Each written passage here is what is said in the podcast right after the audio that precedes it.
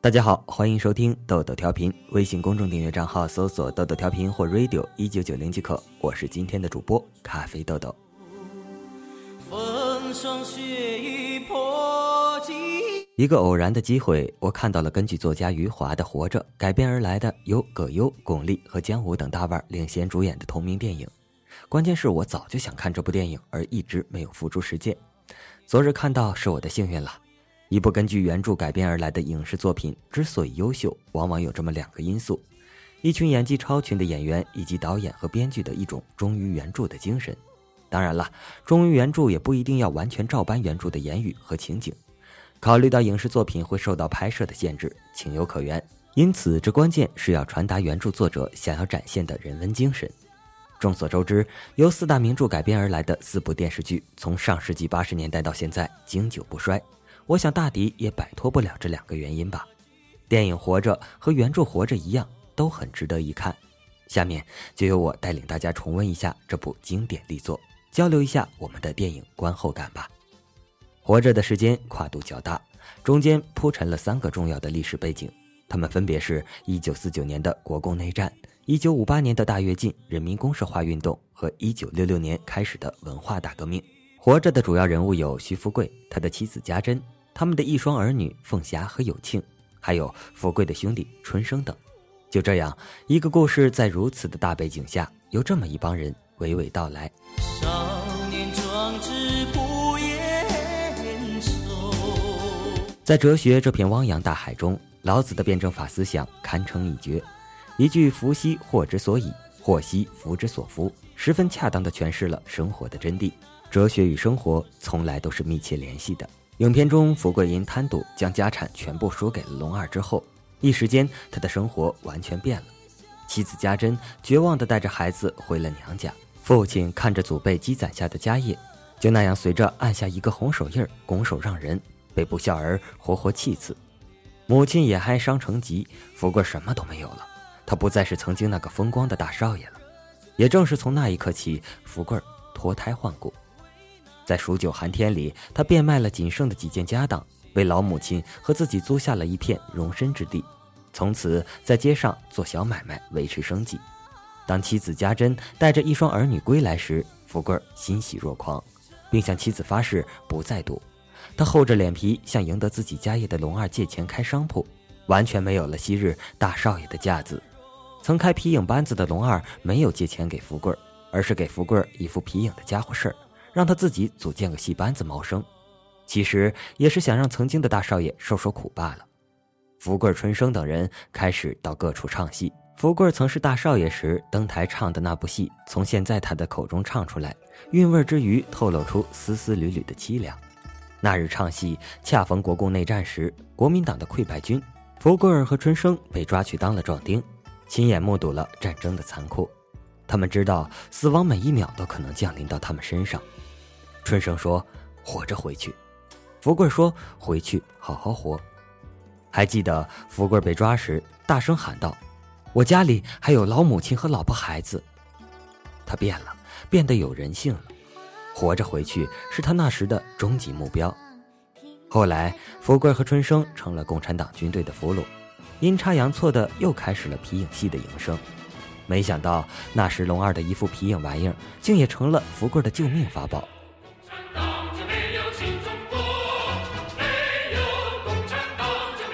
当福贵儿再回到家中时，差不多就是土地改革时期了。因为福贵儿为共产党的军队唱过皮影戏，所以回到家里受到了镇长的优待。而龙二因为得到了福贵儿家的家产，被划成了地主，还因阻碍公家办事被定了个反革命，最后被判了死刑。福贵儿受镇长邀请去了刑场，在杂乱的人群中，龙二的眼神对上了福贵儿的眼神。龙二张大嘴对着福贵儿喊了什么，已无从知晓了。福贵儿远远地听到了五声枪响，被吓得尿了一裤子。他跑着回到家中，声音颤抖着和家珍说道：“那院儿要不是输给龙二了，那五枪打的就是我。”福贵儿把家败了，看似是祸，却因祸得福，躲过一劫。龙二得到财富，看似是福，却因福惹祸，丢掉小命。在人生的长跑中，福祸相依，二者在一定条件下是可以相互转化的。在福气降临时，要懂得居安思危，有危险意识，珍惜来之不易的福；当灾祸抵达时，要及时调整好自己的心态，积极面对困难，挺过去就是好样的。不管是福是祸，都是暂时的。记得陈忠实的《白鹿原》中，主人公白嘉轩对他的儿子这样说过：“世事你不经它，你就摸不准它。世事就是两个字，福祸，两字半边一样，半边不一样。就是说，两字相互牵连着，就好比罗面的罗柜，咣当摇过去是福，咣当摇过去是祸。所以说，你们得明白，凡遇上好事的时光，甭张狂，张狂过头了，后边就有祸事；凡遇到祸事时光，也甭乱套。”忍着受着，哪怕咬着牙也得忍着受着，忍过了，受过了，好事就跟着来了。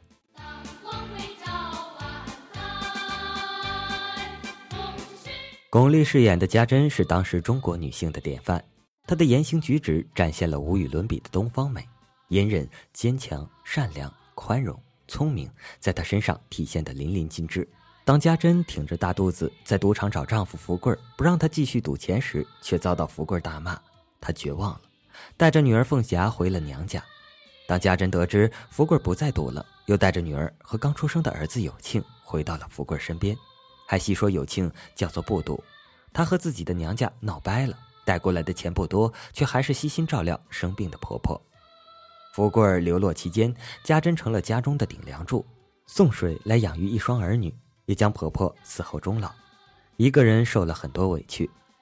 当长大了的友庆因发烧致哑的姐姐被其他小孩欺负，替姐姐报仇，那就是将公社的一大碗面和辣子浇在了欺负姐姐的小孩的头上，被父亲暴打了一顿。友庆埋怨父亲不理父亲，也不愿意看父亲唱皮影戏。而家珍教子有方，他让友庆给正在唱皮影戏的父亲送茶水，实则依友庆的意思弄一碗酸辣汤。友庆到底还是看到了父亲精彩的皮影戏。还着实整了父亲一回，被父亲在人群中追着跑来跑去，一下子有庆的气全消了，脸上的笑容别提多灿烂了。家珍了解儿子的秉性，表明自己也不愿意看福贵的皮影戏，和儿子统一战线，替儿子出气。这一切都是为了恢复甚至加深父子情，而他做到了。在大跃进大炼钢时。家家户户都要捐出自家的铁器，且多多益善。福贵家都把做饭的大铁锅捐了出来，镇长已经很满意了。而小小年纪的有庆把父亲的那箱皮影拿了出来，还用小手指了指箱子上的铁钉，说：“这也是铁，皮影的支架也是铁。”正当镇长让人拆了皮影的时候，家珍灵机一动，因为他知道那箱皮影是福贵最喜欢的东西。他说：“福贵可以唱皮影戏来提高炼钢工人的积极性。”镇长就同意了，立即阻止了对皮影的破坏，成功为丈夫留下了他的心爱之物。那会儿因大炼钢，人们劳累过度，都很疲惫。当瞌睡的不成样子的有庆，硬是让想争个积极的父亲背去炼钢后，偷偷在院墙脚下睡觉时，被同样很瞌睡的区长用汽车撞他的院墙砸死，一副血淋淋的模样，就那么呈现在了福贵面前。在有庆的墓前，家珍带了有庆那天还没有来得及吃的饺子和新煮的饺子，哭着说：“有庆从小因为自己大清早干活送水，就没有睡过个饱觉，这下吃饱了就可以好好睡觉了。”他没有埋怨已经很是自责难过的父亲，而是说：“要是当时拦着他父亲不让你去就好了。”